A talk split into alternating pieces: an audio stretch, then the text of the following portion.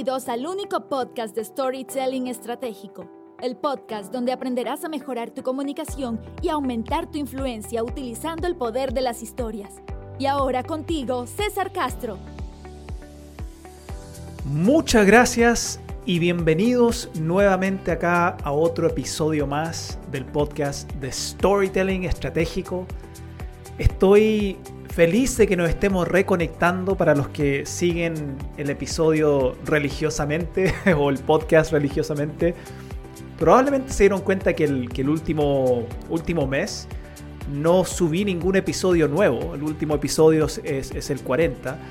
Y es porque hay varias cosas que, que, estuve haciendo el último mes, cambios que vienen importantes, que incluso le voy a estar informando probablemente ya en el próximo episodio. Pero pero siempre con ustedes en mente, de, poder reconectarme y de poder compartir contenido nuevo que, que sé que te va a servir y te va a ayudar en este podcast de storytelling estratégico. Ahora, gracias por compartir estos minutos, porque en este episodio 41 voy a responder una pregunta, una pregunta que, que me llega mucho sea por, por emails, por, por, redes sociales o incluso a veces en los workshops, en los talleres que hago, que tiene que ver con cómo hacer más entretenido contenidos aburridos. ¿Cómo hacer más entretenido contenidos aburridos? Y te, y te voy a explicar después más detalle a qué me refiero con contenidos aburridos. Pero esto, esto me, llegó como una revelación, si le puedo llamar así, justamente en base a una experiencia que tuve hace unas semanas atrás, mientras estaba realizando, haciendo un workshop para uno de mis clientes empresas.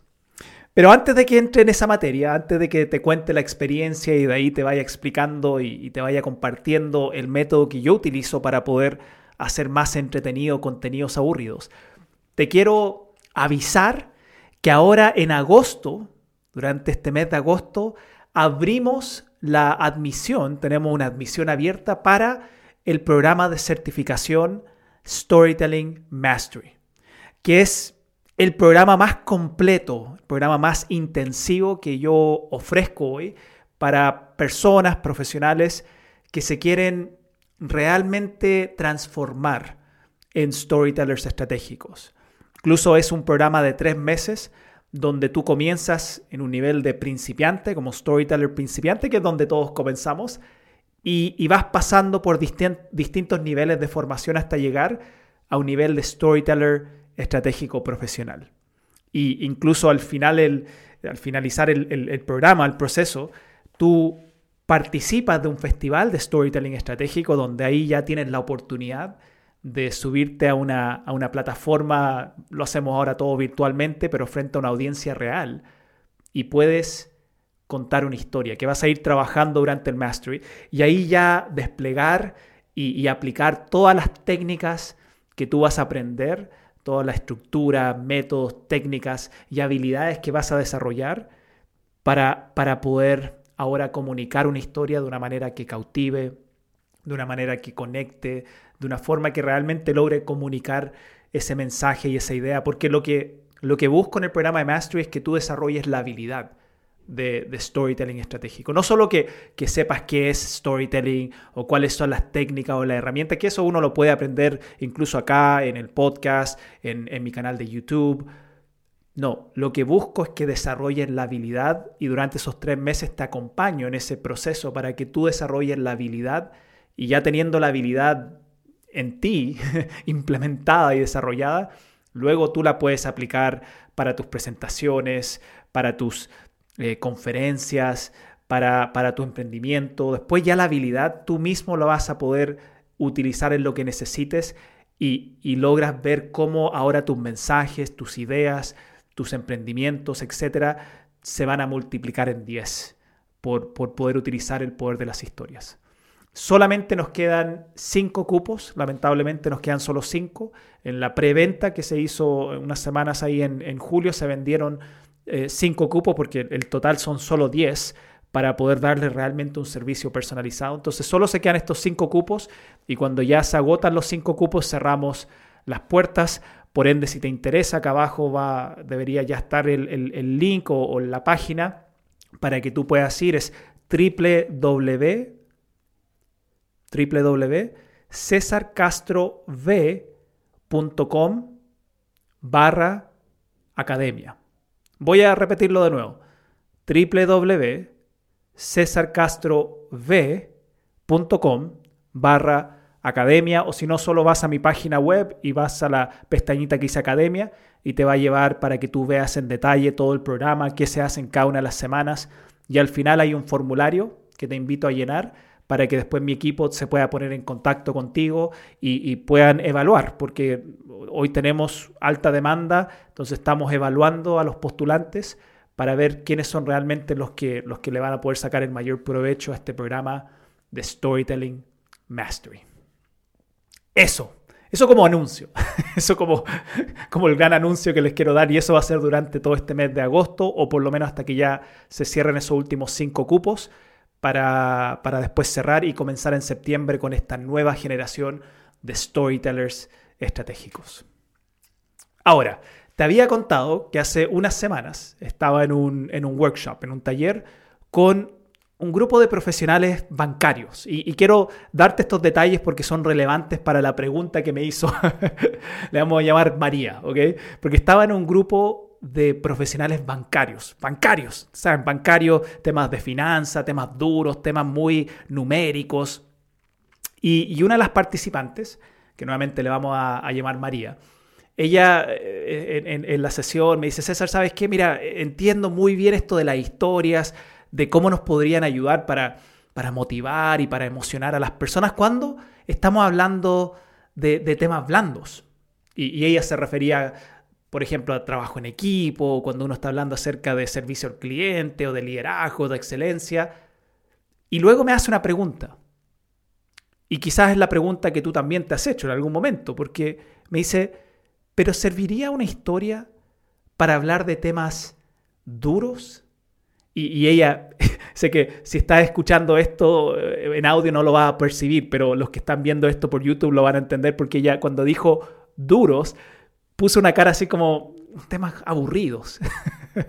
duros, temas aburridos, temas técnicos. ¿Se puede hacer? Y le respondí y te voy a, y te voy a incluso dar después la respuesta que le di porque ahí yo la invité a que se hiciera unas preguntas. ¿ok? Pero Quiero, poner la historia en pausa en, este, en esta parte, porque es una pregunta súper válida la que ella me hizo. Y, y quizás esta es tu realidad también, donde en tu día a día laboral, profesional, tú tienes que presentar temas duros. Y, cuando digo temas duros, me refiero a números, estadística, gráficas, data o temas técnicos temas muy técnicos. En el caso de, María, ella tenía que presentar un tema técnico porque dentro de la organización tenía un, cargo ella donde ahora tenía que comunicar a todo el banco eh, un, nuevo manual de protocolos. Y, ella incluso cuando me planteaba lo que tenía que hacer, lo veía como algo medio aburrido, como, mira, tengo que presentar un tema de, de protocolos. No, no, es lo más entretenido del mundo hablar de protocolo, no es lo mismo que hablar de servicio al cliente o de hablar de liderazgo o de gestión del cambio. Tengo que presentar protocolos. Y por eso la cara de aburridos. Es un tema muy técnico lo que ella tenía que hacer. Y, y yo le, le hice dos preguntas, que son las dos preguntas que te voy a invitar a ti te voy a sugerir hacerte para que, para que podamos averiguar. Si vamos, podamos averiguar si, si realmente hoy una historia te puede ayudar para hacer más entretenido un contenido aburrido. Y, nuevamente cuando hablo de aburrido es porque generalmente asociamos como lo, técnico, muy, muy técnico, lo muy duro como número, gráfica, como algo aburrido. No, no creo que, que tú te levantas en la mañana y dices, yes, hoy tengo una presentación de números. o, hoy voy a ir y voy a aprender acerca de un manual de protocolos. No creo que, que te genere ese nivel de entre, como que estés tan entretenido por ir a o presentar o ir a, a una reunión donde, tú sabes que te van a presentar eso. Y es, y es porque también muchas veces los que nos han presentado esta, esta información, este contenido, lo hacen de una manera bien, bien aburrida. Esa es la, la realidad. Entonces, yo le invité a ella a que se hiciera dos preguntas, y que son las dos preguntas que te, quiero invitar a ti a hacer también. Si tienes ahí un, lápiz, como siempre te invito, un lápiz, una hoja, anda anotando. Me voy a tomar un poquito mi café, espera un, un segundito. Esto, esto para que ustedes vean que yo me siento frente a mi cámara y mi micrófono y comienzo a hablar ya teniendo la idea clara, pero hasta tengo mi cafecito y todo para, para imaginarme que tú estás aquí conversando conmigo. Ahora, estas son las dos preguntas. Pregunta número uno, que yo le hice primero a, María. Y, es la primera pregunta que te quiero hacer a ti. Si es que tú también hoy tienes que presentar un tema duro, nuevamente, número, gráfica, data. Primero que te tienes que preguntar es, ¿para qué vas a mostrar esa información? ¿Para qué vas a mostrar esa información o ese contenido? Ese número, esa data, esa, esa estadística, esa gráfica ¿para qué la vas a mostrar? Esa es la primera pregunta que te tienes que hacer. ¿Y saben qué? Lo interesante es que cuando he hecho esa pregunta, cuando alguien me dice, César, mira, yo tengo que presentar, y, usan este, este, lenguaje, yo tengo que presentar estas gráficas, yo tengo que presentar estas gráficas. Y, les, digo, ¿para qué? ¿Para qué tienes que presentar esas gráficas? Sí, tú tienes 50 slides en tu PPT cada una con un montón de números y datos y gráficas. ¿Para qué vas a mostrar ese contenido o esa información? Y, lo interesante que ocurre es que cuando hago esa pregunta, en la mayoría de los casos, si, si llegamos realmente como al, a la esencia, llegamos a una respuesta que es, la verdad es que solo lo tengo que mostrar para informar. Y si ese es el por qué o el para qué estás mostrando eso, solo para informar, te quiero sugerir algo, con mucho cariño, con mucho respeto. Si lo único que tú necesitas hacer es informar, y por eso estás teniendo la reunión, por eso estás armaste tu presentación, solo para informar, mejor mándaselo por correo. No, no, no gastes el tiempo de la gente ni tu tiempo de tener una reunión de una hora para hacer una presentación, si lo único que tú quieres hacer es informar. Porque informar es solo eso, es entregar información. Y, en ese caso te sugiero, incluso creo que sería más efectivo si lo que tú nomás quieres es que la gente vea estas estadísticas, estos números, lo que sea, creo que incluso sería más efectivo si, si solamente se lo mandas por correo. Ahora, si tú estás en una reunión o estás en una presentación mostrando estos datos y, si te preguntas realmente, ¿para qué? ¿Para qué? ¿Para qué quiero mostrar esta gráfica? ¿Para qué quiero mostrar este número? ¿Para qué?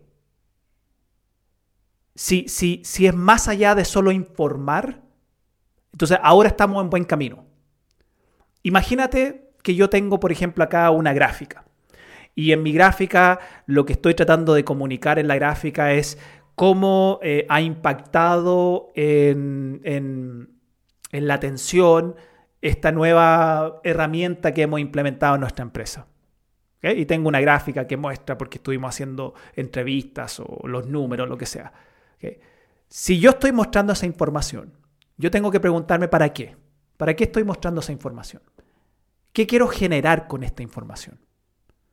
Y probablemente tú vas a decir, eh, yo quiero generar, por ejemplo, que empecemos a, aplicar mejor esta herramienta o esta, nueva herramienta que, acabamos de implementar. O quizás tú me vas a decir, no, mira, lo que yo quiero es que nos demos cuenta que, llevamos tres meses haciendo esto y todavía no hemos logrado realmente aplicar bien esta herramienta y quiero que la gente tome conciencia para que podamos empezar a implementarla de mejor manera. Ah, ok. Entonces, ahora hay un para qué. ¿Para qué estoy mostrando esta información? Y tú tienes que hacerte esta pregunta cada vez que vas a mostrar un número, un data, un... preguntar, ¿para qué es? Y si es solo por informar, nuevamente, mi sugerencia es que se lo mandes por correo. No, no, no coordines o hagas una reunión solo para informar. Si, si tú vas a tener una reunión con tu equipo o una reunión con tus colegas, con tu jefe, ojalá, ojalá sea porque quieres generar algún tipo de cambio, porque quieres influir en algo, sea en, en, en, en mentalidad, quieres influir en la actitud, quieres influir en el comportamiento, pero si voy a tenerte ahí conmigo por una hora, en una reunión o 30 minutos, es porque quiero influir en algo, quiero generar algún tipo de cambio. Entonces, define bien cuál es el cambio que quieres generar y después, qué información necesitas mostrar para poder generar ese cambio. Ahora, aquí viene la segunda pregunta, que esta es igual de importante que la primera. Porque si tú ya defines que vas a mostrar un dato o una estadística, pero tiene un objetivo, hay un para qué, hay un para qué voy a mostrar este data.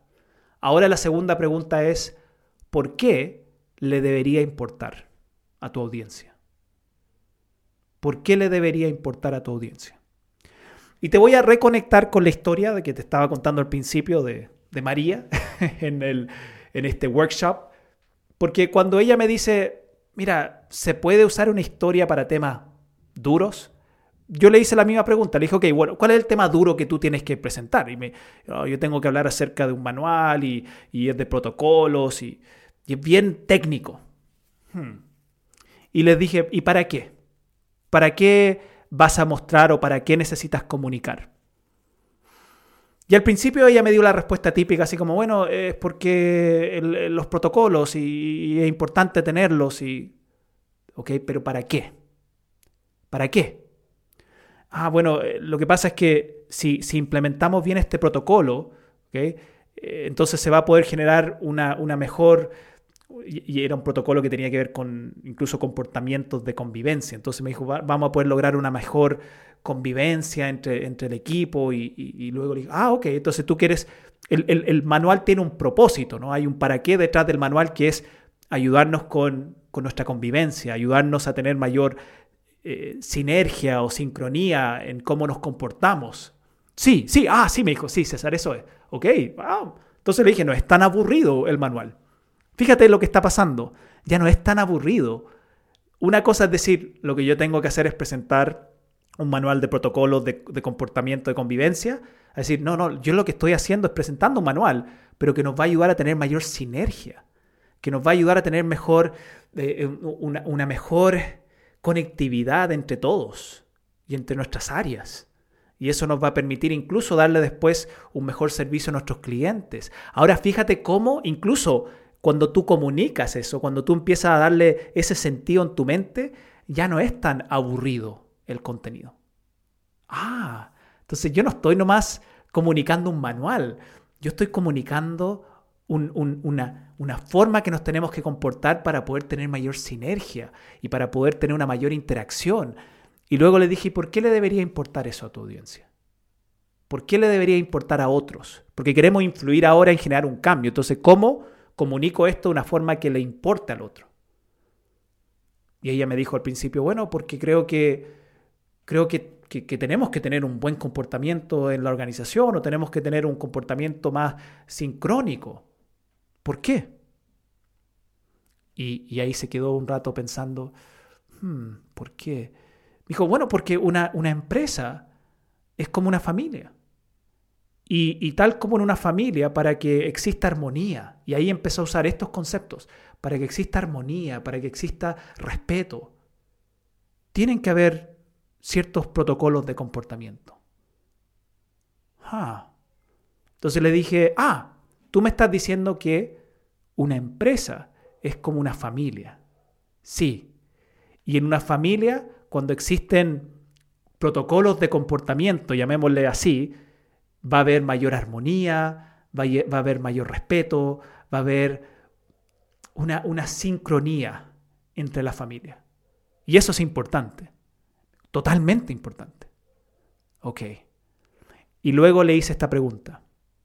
¿Crees tú que tienes alguna historia donde tú podrías mostrar la importancia de cómo un protocolo o una forma de comportarse te ayudó en tu familia o al no comportarse de una cierta manera perjudicó la relación de tu familia?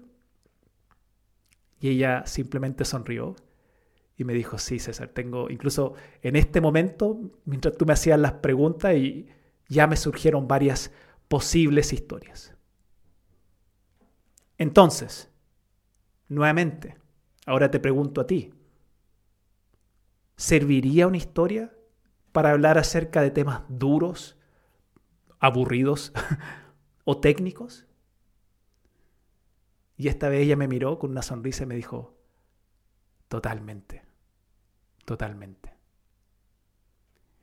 Y son las mismas preguntas que te invito a que tú te hagas.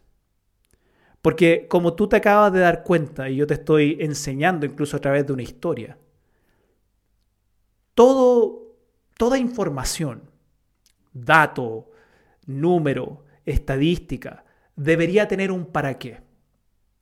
No te estoy solamente mostrando esto porque tengo que mostrarte esto. Ahora, si esa es tu respuesta, si tú me dices, César, el para qué te estoy mostrando esta cifra o este número o esta estadística es porque tengo que hacerlo nomás. Claro, por eso es aburrido. porque ni tú estás muy motivado con lo que estás comunicando porque lo estás haciendo simplemente porque tienes que hacerlo. Pero si realmente te conectas con el para qué, incluso te vas a dar cuenta que si tienes un para qué claro, vas a van a haber muchas gráficas y números que vas a ir eliminando. Porque si es solo por informar, mándaselo por correo. Que eso te quede grabado en tu cabeza hoy. Si es solo por informar, mándaselo por correo. ¿Ok? Mándaselo por correo. Si es para generar un cambio, si es para generar un cambio de mentalidad, para poder ayudar a generar mayor eh, conciencia acerca del servicio al cliente o, conciencia de cómo nos estamos implementando este protocolo o este sistema. Si, si, es para eso, si hay un para qué, entonces ahí ya, ya estamos hablando de otra cosa. Y, define ese para qué. Y el número que tú muestres, la estadística que tú muestres siempre debería tener un para qué. Y una vez que tienes clara ese para qué, hazte la segunda pregunta de por qué le debería importar a tu audiencia. Entonces tienes el para qué, para poder generar mayor conciencia acerca de cómo estamos implementando este sistema. ¿Ok? ¿Y por qué le debería importar a tu audiencia? ¿Por qué le debería importar tener mayor conciencia de esto a tu audiencia? Y cuando tú respondas la pregunta del por qué le debería importar, te aseguro que lo que tú rescates de eso, lo que tú rescates como respuesta, ahí ya va a ser mucho más fácil pasar a, hmm, yo creo que tengo una historia. Debo tener alguna historia para poder comunicar esto. Como le pasó a María, que al principio ella creía que su tema era solamente comunicar un, manual de protocolos. Aburrido. Pero a medida que se fue haciendo estas preguntas, se fue dando cuenta primero que el manual era mucho más que un manual. El manual tenía que ver con, con ciertas formas de comportamiento que tenemos que tener, un para qué, que, que nos va a servir como organización. Y cuando ella se preguntó por qué es importante, por qué debería importarle, es porque al final una organización es como una familia. Y en una familia tienen que haber ciertos protocolos de comportamiento para que exista armonía, exista amor, exista respeto y, para que no sea todo caótico. Y cuando llegas a eso, ahora pregúntate, ¿tengo alguna historia acerca de del caos en una, por ejemplo, almuerzo familiar? O, o tengo alguna historia de cómo al implementar alguna forma de comportarnos en mi familia nos ayudó a tener mayor armonía, mayor respeto? ¿Tengo alguna historia? Y te aseguro que si te das unos minutos, vas a poder levantar varias historias como le pasó también a María. Y ahí, cuando tienes esa historia, ahora tienes la manera de hacer más entretenido un contenido supuestamente aburrido. Espero que esto te ayude, que te sirva si te das cuenta, está basado nomás en hacer, hacerse las preguntas correctas. Porque lo que muchas veces estamos tratando de hacer es buscar la respuesta, pero no nos hacemos ni la pregunta correcta. es difícil encontrar la respuesta si es que no me estoy haciendo las preguntas. Y con estas preguntas lo que te vas a dar cuenta es que mucho de lo que tú creías que era aburrido, porque era duro, técnico, numérico, tiene un para qué, que es mucho más humano, que es mucho más blando, si le podemos llamar así. Y cuando incluso después te hace la pregunta de por qué le debería importar a mi audiencia esto, ahí es donde tú vas a poder empezar a asociarlo, a conectarlo con distintas experiencias o historias, hasta personales, que vas a poder transformar en historias, para nuevamente hacer mucho más entretenido y hasta emocionante un contenido aburrido y duro. Espero que eso te sirva, que nuevamente al estar conectándonos en otro episodio esto te, te dé energía de nuevo y diga, sí César, gracias por estar de vuelta, necesitaba estos nuevos episodios de, storytelling estratégico. Te recuerdo, te recuerdo si llegaste hasta este punto conmigo, que este es el mes, este es el mes, agosto es el mes donde abrimos la admisión al programa de Storytelling Mastery, el único programa de certificación de storytelling estratégico en el mundo y el mejor. El mejor, porque más encima lo lidero yo y estoy yo ahí contigo trabajando codo a codo durante 12 semanas para ayudarte a ir de un nivel de storyteller principiante a un nivel de storyteller estratégico profesional. Y cuando digo profesional es porque ya la habilidad la desarrollas y vas a poder empezar a comunicar tus historias, tus mensajes, tus ideas de una, de una manera, de una forma que cautive, de una forma que, que, conecte, que emocione y que sobre todo pueda influir y generar cambios en tu propia audiencia. Y esa es la admisión que está abierta por ahora. Solo nos quedan cinco cupos para que te apresures. Recuerda ir a mi página www.cesarcastrov.com com barra academia. Voy a repetirlo una vez más, www.cesarcastrov.com barra academia. Ahí vas a ver todo el programa de Mastery, eh, cada semana lo que estamos haciendo, tú vas a ver realmente ahí la transformación, el bonus, porque ya al, al, al inscribirte, al reservar tu cupo, de forma inmediata recibes tres masterclasses conmigo, que, están grabadas, pero que son masterclasses espectaculares, ¿no? que, te ayudan a poder empezar a meterte en el mundo del storytelling. Y, todo eso, todo eso, por ser parte del programa de Storytelling Mastery, solo nos quedan cinco cupos. Anda a la página, en la, parte final de la página está un, un formulario, llénalo para que después mi equipo se ponga en contacto contigo, puedan tener una llamada y así puedan evaluar, para que ojalá tú seas parte de esta nueva generación de storytellers estratégicos. Muchas gracias, gracias, gracias, gracias por estar nuevamente participando y, conectándote conmigo a través del, podcast, sea en, en audio o que lo estés viendo en YouTube. Muchas gracias por estar conmigo. Gracias por acompañarme en otro episodio más de este podcast. Y nos vemos ya la próxima semana o semana subsiguiente, donde incluso ahí te voy a avisar algunas sorpresas, de algunos cambios que están ocurriendo también en, en mi propia vida y que quiero compartir contigo alegremente. Y ahí nos vemos ya en el próximo episodio del podcast de Storytelling Estratégico, donde seguiré ayudándote a mejorar tu comunicación y aumentar drásticamente tu influencia utilizando el poder de las historias. Chao, chao.